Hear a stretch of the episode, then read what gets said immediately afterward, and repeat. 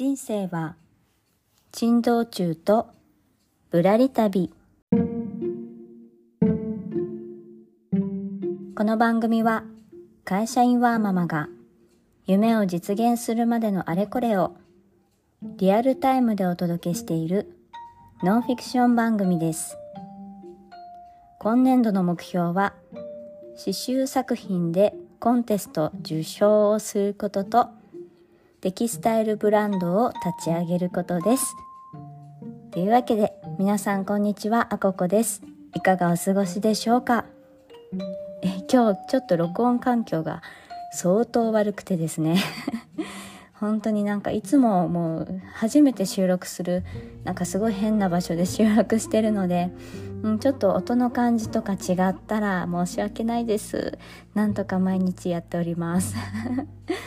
というわけで、えーと今日のテーマは「ミンネでデジタルコンテンツが始まったのでその初動まあ今ねやってみてるんですけどまあこんな感じだよっていうお話をしてみたいと思います。まあミンネっていうのが、えー、ニュースじゃないや CM とかでも結構流れているので知ってる方も多いかなと思うんですがまあハンドメイド作家さんがね自分の作品を販売できるようなそんなプラットフォームのサービスですね。でこのミンネさんで、えー、今年の4月18日から、えー、デジタルコンテンツの販売がスタートしましたで私もこれまあ募集というかねデジタルコンテンツ始まりますよっていうのを聞いて3月ぐらいかなに、えー、仕込みを しておりましてまあようやくね待ちに待ったオープンということなんですけれどもまずこれね今の段階ではウェブ版のみみたいです。えっとアプリがみんなはあるんですけどアプリではまだこのデジタルコンテンツの閲覧や購入ができないみたいなので、えー、アプリはねそう順次リリースっていうところなので今はパソパソコン 神々パソコンで見ていただくかえー、スマホだと iPhone だとサファリとかありますね。そういったものを経由してミンネで見ていただくと購入できるみたいです。はい。そうですね。で私はここで、えーと、デジタルコンテンツ何を販売してるかと言いますと、えー、一つが、えー、デザインペーパーですねまあ好きな人はすごく好きなんですけれどもまあ、あの私はテキスタイルデザインで模様の絵を描いているのでそれを使って、え A4 サイズのデジタルデータの画像を販売しています。まあ、3枚色違いセットとかで数百円でやっているんですけれども、まあ、それを購入いただいて、えダウンロードをしてご自宅やコンビニのコンビニのプリンターで印刷してもらえればまあ、何かしらね、うん、遊べるよっていうやつですね。でもう一つがえこれはまだ1点しか出品してないんですけれどもえ塗り絵のセットこれもこのミンネの販売のために、えー、それだけのために書き下ろした3種類の、えー、塗り絵を1と1個にまとめて3枚1セットで販売してます。で結構ねこ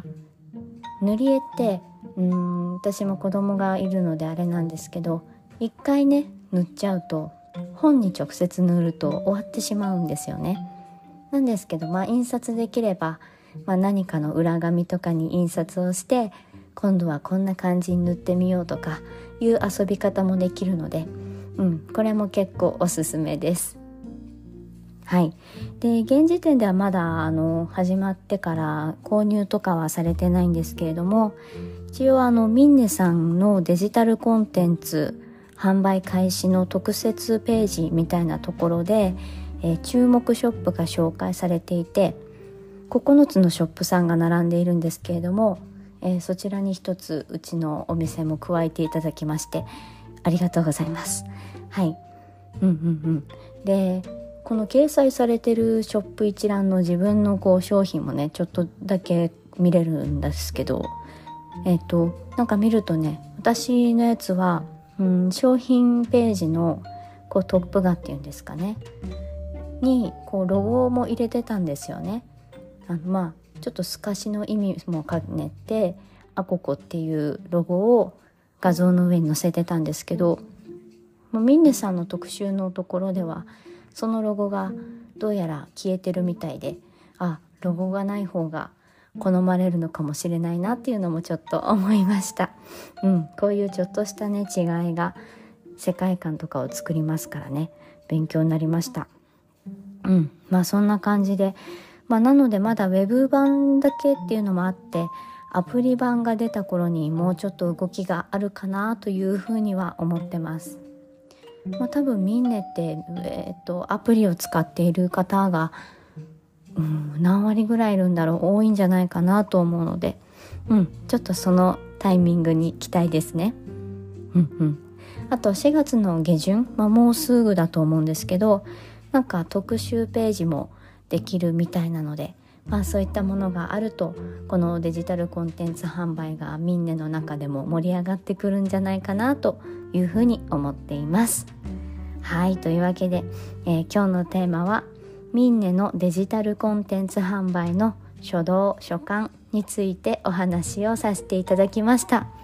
うん、ちょっと音大丈夫でしたかね？あの今日はねうん